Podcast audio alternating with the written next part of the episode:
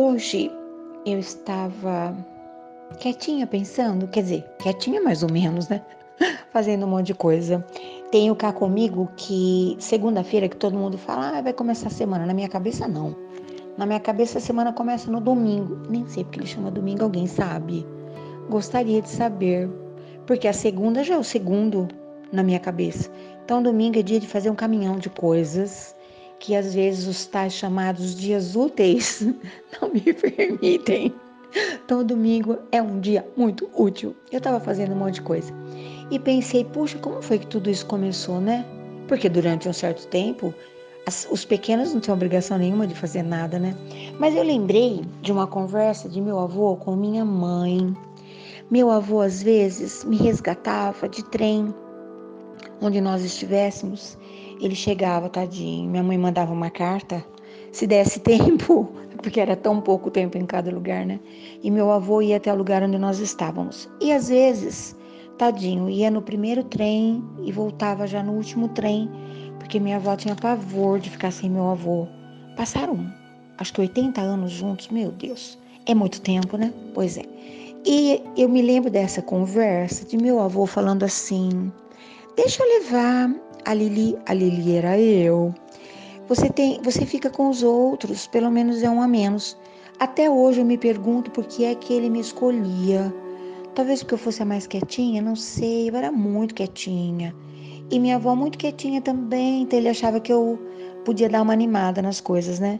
E eu lembro de minha mãe dizendo assim: "Ai, papai, melhor não. Criança dá trabalho". Ele: "Que tipo de trabalho?". Ele é tão quietinha.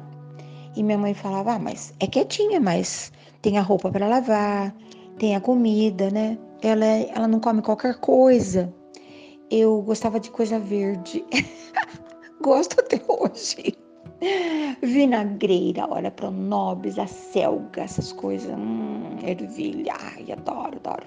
Batata doce, mandioquinha, abóbora. Hum, sempre gostei disso. Os adultos da minha época achavam que isso era pouco, que uma criança precisava comer melhor. E magra, pensa no cisco. Eu era um cisco esquelético, né? enfim. E meu avô convenceu minha mãe dessa vez e me levou com ele naquela viagem longa de trem. Conversávamos tanto. Que coisa linda, como era gostoso conversar com meu avô. E eu me lembro que nesse, nessa viagem específica, não sei quantos anos eu tinha, não tenho ideia. Mas era um tempo que podia, né, ficar sem ir para escola, aquelas coisas. E no caminho, meu avô falou: Sabe, eu acho que eu vou ensinar você a cuidar da sua própria roupa. Sua mamãe tem razão. Quando é uma palavra que eu gosto, tá? Autonomia. Quando você tiver autonomia para cuidar das suas coisas, você poderá ficar em casa mais tempo, porque a mamãe não vai ficar preocupada com você. E eu me lembro que nessa, dessa vez especificamente, uh, meu avô começou por, pela roupa. Ele contou para minha avó que ele ia me ensinar a lavar roupa. Minha avó riu muito, porque era uma coisa totalmente fora de propósito, né? Volte no tempo, um homem, ele era grande, com a pele bem queimada do sol, descendente de negros, um... ele não era um mulato, mas ele era bem moreno, bonito, com aquele olho verde e ele falou: Eu vou ensinar a, a pequena a lavar a roupa. E me levou lá para a vasca, que era no, no quintal, né? Debaixo lá daquele pé de abacate, daquele pé de manga que eu vivo falando sempre, né? Ninguém fazia um coberto para a vasca. Quando não tinha sol, porque que lavar roupa não ia secar mesmo? Então só lavava roupa quando tinha sol. Cada coisa, né? Pois é. E depois pendurava tudo na cerca de arame farpado. Era assim que acontecia. E meu avô me apresentou a primeira caixa de sabão. Minha avó fazia sabão, fazia sabão de abacate, fazia sabão, ah, de algumas coisas que tinha lá no, na fazenda. E o sabão de abacate era um sabão delicado, que minha avó tinha um xodó. Quando ela estava preparando, parecia doce de leite, porque fazia o sabão e não deixava as crianças ficarem por perto.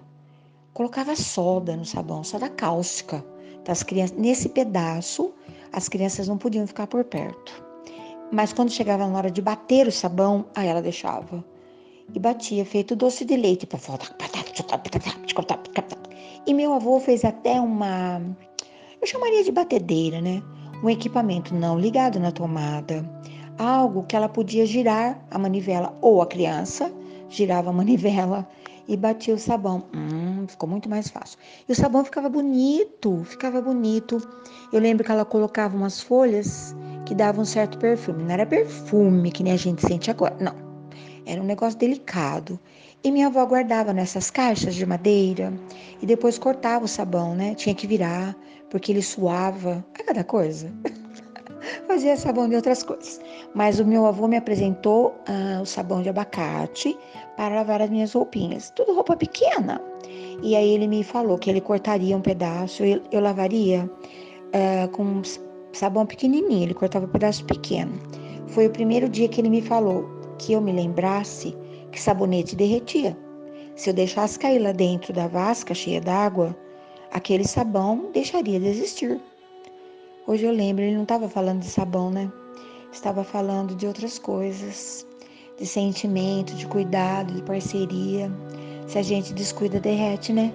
Um belo dia você estende tua mão, o negócio não tá mais lá. Né? Você concorda comigo? Pois é. Ele me ensinou. Então, ensinou, tinha uma tábua toda arriscada, onde passava o sabão, ele segurava a roupa, né? Como que esfregava.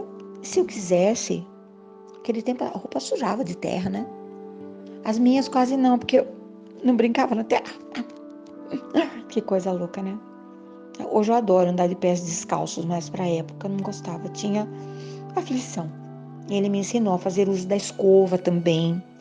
Eu uso escova até hoje, eu gosto. Ainda lavo algumas coisas à mão. É, memória afetiva, sabe assim? Eu acho bom. Ele me ensinou onde eu podia usar o que, que tipo de roupa que podia, que tipo que não podia. Depois me ensinou que a água, a roupa ficava com sabão. Se lavar, se não enxaguasse direito, a roupa ficava dura, ficava mal cheirosa. Então me ensinou. Eu não tinha que ter preguiça. Passa na água e passa de novo e passa outra vez. Acho que ele estava falando de deixar o coração limpinho. Sabe quando a gente perdoa? Você já perdoou alguém? No começo tá tudo engomado, né? Hum. Mas depois vai ficando limpinho e você fala, nossa, nem lembro mais. Quer dizer, eu lembro. Minha amiga Ângela diz que perdoar não é esquecer, é lembrar e não sofrer e tal. A gente lembra. Mas aquilo já não dói mais, a roupa fica suave. E meu avô tinha medo que eu, como dizia, enganchasse as roupas no, no, nos ganchos do, do arame farpado. Que horror. Bonitinho, né? Parecia passarinho petitico pendurado no arame. Então ele fez um varal do meu tamanho, de fio. Aí o fio ficava do meu tamanho, eu pendurava todas as roupas com prendedores, que aquele tempo só era de madeira. Eu tenho paixão por prendedor, paixão. Ainda gosto dos prendedores de madeira, é cada gosto. Adoro roupa esticadinha no varal.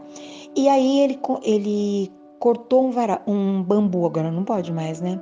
E fez um, de um jeito que encaixava o bambu no varal e eu ia erguendo o varal hora que, onde que eu quisesse. Quando eu queria recolher a roupa, eu trazia. Olha que coisa linda. Era o meu varal. Era tudo tão divertido, lúdico, diz hoje, né? A pedagogia moderna fala que isso é lúdico. Eu achava aquilo uma delícia. Eu estendia, eu recolhia. E aos poucos eu fui percebendo mais capricho, menos capricho, colocar da roupa do avesso, não ter preguiça. E ele falava assim, ó, nunca faça nada se você não estiver com vontade de fazer, porque não vai sair legal. Ele não usava essa palavra, tinha outro, meu avô tinha um português impecável, tem que ter cabedal. Quem não tem cabedal, que não se estabeleça. Olha cada coisa que eu tô lembrando hoje. Pois é, porque eu lavei roupa hoje também, né? Pois é apesar de ser domingo, enfim. E o que aconteceu? Depois que ele percebeu que eu já tinha feito amizade com sabão de abacate, não esquecia a caixa aberta, uh, não deixava, não esquecia a roupa ensaboada, sabia exatamente, ele falou, agora está na hora, porque aí eu já tinha conquistado a minha autonomia e lavava toda a minha roupa, que coisa linda. Já não havia mais essa porcentagem de preocupação de minha mamãezinha, eu podia ir, eu mesma cuidava da minha roupa. Me ensinou a recolher a roupa, porque ainda não podia passar roupa, né? Naquele tempo não podia. A recolher e dobrar para não ter que passar. Eu uso essa, esse recurso praticamente até hoje. Eu adoro, eu tenho uma técnica para estender a roupa. Naquele tempo a gente torcia a roupa, né? Ai, cada coisa, né? Colocava no coradouro, hum, que é um assunto que a gente fala, de vez em quando eu falo, né? Pois é, não podia esquecer de molhar porque queimava, o sabão queimava a roupa. Minha roupa nem ia para o coradouro, né? Quarador, ah, sei lá qual que é o jeito certo. Enfim, e meu avô me ensinou, recolheu a sua roupa para tudo. Passa a mão carinhosamente, agradeça a possibilidade de ter cuidado da sua roupinha. Tem gente que não sabe, tem gente que não pode. E eu pensava em mesmo, né? Até ontem eu nem sabia. Olha que coisa linda. Cultivei esse hábito até muito tempo de cuidar da minha roupinha. Cuido até hoje, né? Da minha, do meu bem, das crianças, né? Passou por aqui, a roupinha passa pela mão, pelas mãos carinhosas de vovó Lili que acaba sendo uma brincadeira. E ele me ensinou a dobrar a roupa, a enrolar a roupa. Olha como meu avô era moderno. Para colocar na minha maletinha. Tava tá sempre tudo ali. Se eu fosse ficar bastante tempo, eu poderia colocar na gaveta. Depois eu colocava na gaveta, porque eu ficava bastante. No começo colocava na minha maletinha, que era aquela que vinha, que voltava comigo. Quando eu precisasse, já estava tudo ali, arrumadinho. Ai, coisa linda. Aí passou para a segunda aula. Aí essa foi fantástica. Tinha uma porção de coisas que eu não comia. Hum, eu não gosto disso. E uma das coisas que eu não comia era feijão. Olha que coisa, eu adoro feijão. E meu avô um dia me disse: Ai, nós vamos hoje fazer uma viagem lá na horta. Tinha que fechar a horta, né? Era tudo cercadinha, porque os bichos entravam, não tinha como, né? Algumas tinham que ter até uma proteção de taquara trançada, bambu, porque os passarinhos também entravam para comer, né? Vou até contar pro meu marido, para ele fazer uma proteção que os bichinhos estão comendo tudo, tadinho. Come a romã, come a pitaia, come a banana, come tudo que ele planta, laranja. O mamão nem tá no ponto, o passarinho já não é bobo, ele come assim mesmo, né? É melhor garantir verde, né? Do que ficar sem. Enfim. E meu avô me levou para essa viagem, me apresentou duas coisas. Uma era o feijão, que estava já aquelas vagens penduradinhas, né? E colhemos as vagens numa peneira. Aí chegou em casa, ele me ensinou a abrir. Fazia um plect, sabe a vagem? Você já viu uma vagem de feijão? Plect. E ele me contou. Para pequenas porções, a gente abriria a vagem e me ensinou a medida. Até hoje eu tenho na cabeça quanto de feijão precisava para cada pessoa. Falei, nossa, é? Então agora eu sei a medida do feijão, do arroz, do macarrão. Parece pouco às vezes, mas depende. Só vai ter macarrão? Só vai ter feijão? Vai ter mais coisas? Ele me ensinou isso, aqui bonitinho. Já era uma gestão de tempo, de logística e de não desperdice. E aí ele separou. Então, várias vagens que nós colhemos tinha o feijão rachadinho, o feijão preto, e o feijão tinha outro tipo de feijão que não tinha pintinha nenhuma, ele separou. Falou: é preciso que você experimente para saber de qual feijão você gosta. E eu pensei, mas eu não vou gostar. Mas ele me ensinou com tanto carinho, demorou tanto tempo, porque aquele tempo não tinha panela de pressão, né? Então ensinou, separou o feijão em peneiras menores. Vamos fazer esse. Primeiro fez o rajadinho me ensinou a lavar o feijão, depois a escaldar o feijão. Faço isso até hoje. Depois colocar de molho na água quente, porque não tinha geladeira também. Então era preciso cozinhar o feijão para o dia. E depois fazer a minestra à noite. Tudo que sobrava do almoço, fazia aquela sopa de tudo, sabe assim? Eu adoro um minestrone, adoro. Que colocava o arroz, o feijão, porque era uma economia também de tempo. Colocava naquela panela grande Ia misturando tudo no final, colocava couve, repolho, ai, vagem picadinha, cenoura, batata, para comer com pão. Mas era gostoso, uma colherada de banha. Nossa, o pessoal que vai me ouvir vai ficar doido, né? Mas era assim que acontecia. Às vezes um naco de toucinho. Eram essas coisas que fazia o minestrone para comer com aquele pão que era de ontem que ninguém queria. Ah, ficava bom, colocava na chapa, o pão ficava quentinho. Na chapa do fogão de lenha, que estava constantemente quente, não tinha botão, estava aceso o tempo todo. Aí no final da noite ele ia apagando, apagando, apagando, né? Se tivesse frio, colocava mais umas achas de, de madeira, né? Galho de árvore, aquelas coisas, o descartado, para a casa ficar quentinha. Nossa, cada coisa, né? Pois é, na manhã seguinte avivava-se o fogo para começar a, a nova lida, né? O café da manhã, coisas do tipo. Café, café, né? Hum, que delícia. E eu lembro que nesse dia também nós trouxemos várias coisas da horta, mas para, uma, para um novato, eu estava ainda aprendendo as manhas, né? Da, dessa traquinagem que é a brincadeira da cozinha, que eu ainda não sabia que eu ia gostar. Porque lá em casa tinha uma cozinheira fantástica, minha mãe era uma chefe de cozinha. Ela conseguia transformar qualquer coisa num banquete fabuloso. Nunca vi tanta habilidade. Enfim. Mas meu avô me apresentou um repolho pequenininho ainda. Ele me falou quanta coisa que podia fazer com repolho. Eu adoro. Eu faço nem sei quanto. Ó, repolho e berinjela não tem para ninguém. Tem nem sei quantas receitas, nem sei quantas. Salada, assado, frito, cozido. Nossa, escaldado, que delícia. Pacotinhos, tanto de um quanto de outro. Nossa, que delícia. E meu avô falou, mas hoje nós vamos fazer um refogado. Me ensinou com o tempo a técnica do refogado, do escaldado, do salteado. Ele não falava esse nome, tinha outros nomes, mas pela técnica o resultado era completamente diferente. Então hoje eu sei, desde pequenininha, o que, que eu desejo, qual é a expectativa, o que é que eu posso fazer. Né? E ele me ensinou aquela receita clássica que quase todo mundo fazia, que era cortar o repolho bem fininho, depois repicar, que tinha uma habilidade que hoje eu também possuo Hum, acho muito delícia. Rapidinho. Lave, porque o repolho tem um ácido, uma, uma acidez, e nós vamos refogar. E ele fazia assim: primeiro a cebola, depois o alho, naquela lapada de banha, depois o repolho, para finalizar o tomate, uma colheradinha de, naquela época era massa de tomate, era molho de tomate. Uh, que coisa, né? que era o tomate bem apurado, uh, coberto de azeite, quando colhia tomate era bastante, ou colocava-se para secar ao sol, que eu adorava, depois temperava e cobria com azeite, ele não estragava, ou, ou ia lá, cozinhava, cozinhava, cozinhava, cozinhava até ele ficava puro, pura massa do tomate, passava na peneira, e quando ele ficava um creme, cobria de azeite. Aí depois pegava aquela lapada assim na, na tigela, né? Ai, que coisa mais maravilhosa. Isso. E ao final colocava-se os temperinhos, né? Salsinha, cebolinha, coentro. É isso. E eu fiz o meu primeiro repolho. Ele deu assessoria, eu fui fazendo. Que tem aquela coisa de ver o ponto, né? Eu acho um barato isso. O ponto do molho, ponto, ponto, ponto. Ponto da vida, ponto da palavra, ponto do sentimento, ponto do abraço. Tem ponto, não tem? Não é nem de mais nem de menos, tem que ser ali, ó. Sabe? Tá, tá, tá, tá. Hum, é isso.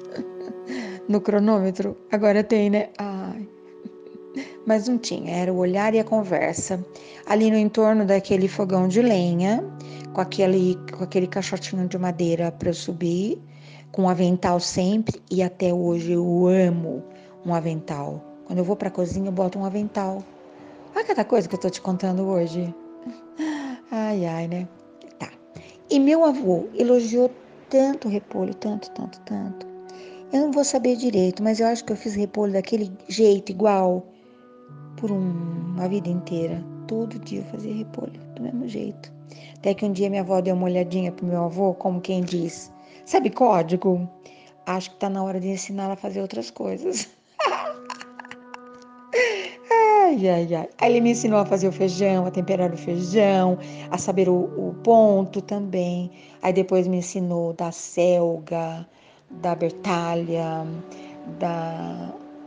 Ai, de tanta coisa, da batata. Nossa, a batata também, né? Batata doce, assada, frita, cozida. Que delícia, né? Mas por que, que eu tô falando tudo isso? É porque casa de vô e de vó deveria ser um reduto, né? Deveria ser um reduto. Aqui em casa, quando as crianças vêm, vieram ontem. Olha, a filha do meio diz que é o único lugar, único, que eles não reclamam de jeito nenhum, nem na casa dos avós. Que alegria tanto aqui quanto dos avós paternos. Eles amam Porque toda a patifaria que acontece aqui, lá na casa da outra avó também. Eles são incríveis, é muito maravilhoso tudo isso. Inclusive, ontem, nossa, teve confete, olha. Minha avó ia ter um sericutico na quaresma, brincar de carnaval. Mas foi só uma brincadeira.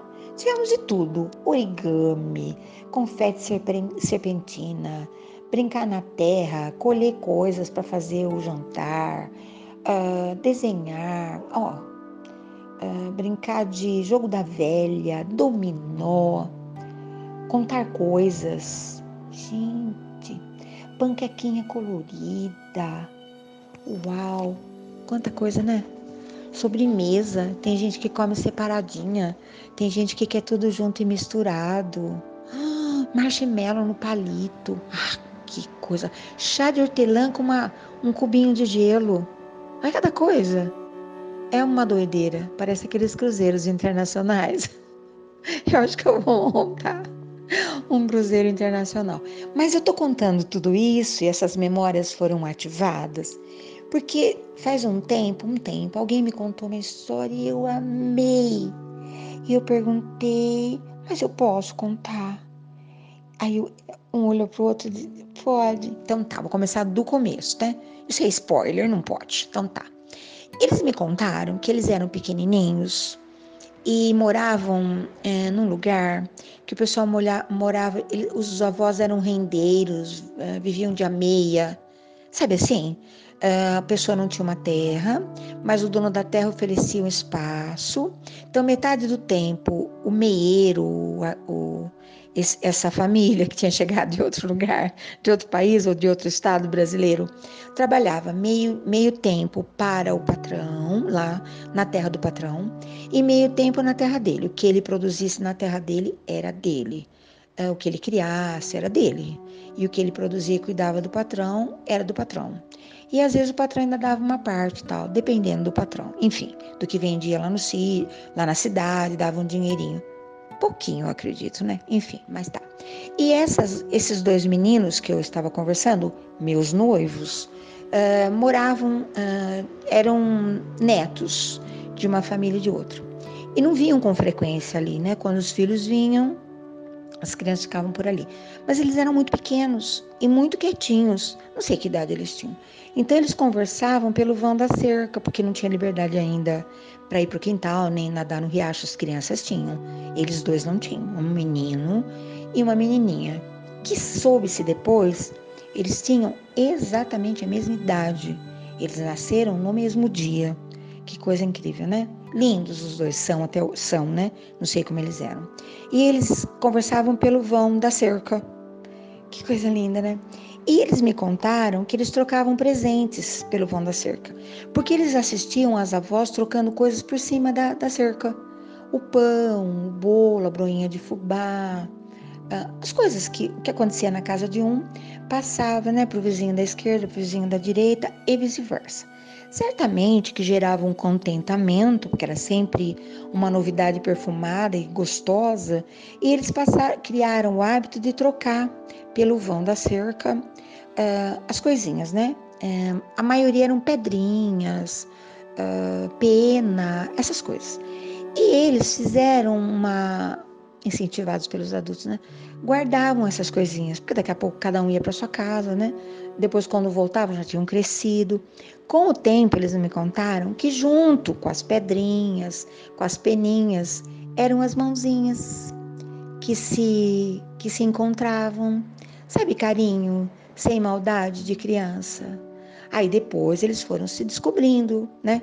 quando eles, quando eles tiveram autonomia, cresceram um pouco mais, as primeiras conversas e depois as cartinhas que eles também guardaram. Muitas cartinhas, muitas, muitas, muitas. Mas a vida faz aquela coisa de levar cada um, é o vento da vida que sopra para todo canto e leva a gente para lá e para cá, né? E eles cresceram, as famílias prosperaram, os avós mudaram dali e aqueles dois meninos, né, cresceram e continuaram trocando uh, cartas, né? Porque eles tinham endereço das casas dos pais, né? Cada um morava num lugar. Aí, na hora de estudar, os dois resolveram estudar, incentivados pelos pais, pelos avós. e foram fazer naquele tempo que a faculdade ainda era, nossa, né? Uma extrema novidade. Eles foram os primeiros a fazer um curso superior nas famílias, mas continuaram trocando correspondência.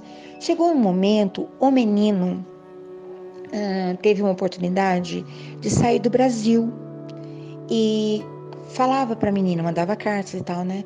Que ele queria muito que ela fosse também. E ela foi também.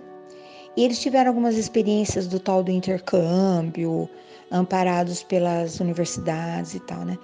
E eles foram ficando muito amigos, muito amigos. As famílias continuaram amigas. Quando tinha férias, visitava. Uh, os pais saíram do país por conta de, de, desse incentivo, né? E o tempo trouxe o encantamento, o namoro, o noivado, né? E eles marcaram o casamento. Que coisa incrível, né? Eu celebrei o casamento de vários amigos uh, de, de universidade. Então eu não os conhecia. Essa história me foi apresentada quando nós nos falamos.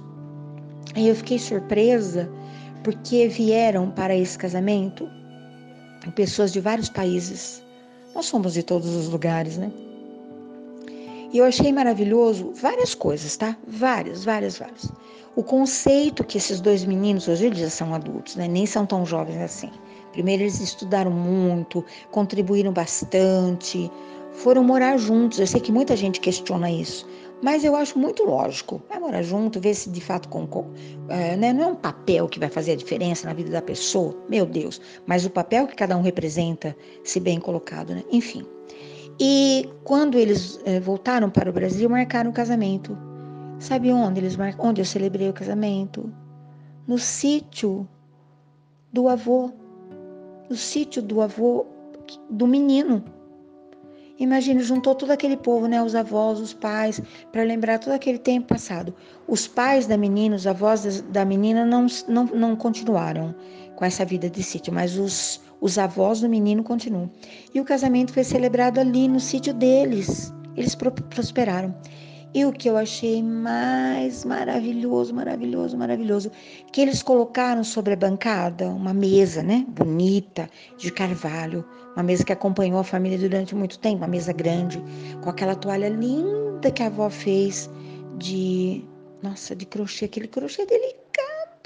Colocaram um baú com as pedrinhas, as peninhas, as cartinhas que eles trocaram durante uma vida inteira e eu fiquei pensando, eu já lembrei de tudo isso.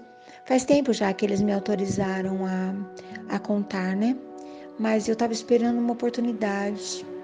Hoje, hoje eu fiquei toda envolvida nesse planeta saudade e fiquei pensando em casa de vó, casa de vô, o que, que um avô, uma avó podem fazer, né? Pelos pequenos. Que sorte quem tem, quem pode, né? É isso. Eu acho que eu vou mexer um pouquinho na sua, no seu baú de lembranças. Eu acho que eu vou. Depois você me conte, né? Eu gosto de fazer você pensar. Eu tenho essa alegria da minha voternidade e tenho essa alegria de ter aqui um avô encantado, apaixonado, surpreendente. Olha, meu bem tem um, um tico de paciência pouca, muito pouca. Chega a ser divertido mas com os netos a paciência dele é ilimitada. Sabe, ilimitado? É. que coisa linda. De pedir ontem, ele pediu para a pequenininha, a menorzinha, conta de novo pro vovô. Ela tava contando uma história muito louca. E acho que ela contou a história cinco vezes. Coisa de aldeia indígena, né? Diz que eles contam, contam, contam. E ela contava e falava assim: Vovô não entendeu? Não, amor, o vovô não entendeu. E ela contava de novo e ela fazia gesto. Ele é tão teatral. Foi maravilhoso. E eu ri. Parecia aquelas rodas, sabe? Roda de cigano, roda de índio, que é aquela conversa que não é ligada em nenhuma tomada. Ai, que delícia! É isso. Um pouco de tudo isso, tudo junto e misturado. Hoje eu acordei assim, toda doida. Acho que eu já sou assim, né? Foi só uma, um sopro do vento que fez a brasa se avivar. Assim, né? bom dia, boa tarde, boa noite. Eu vou. Mas tenha certeza, eu volto.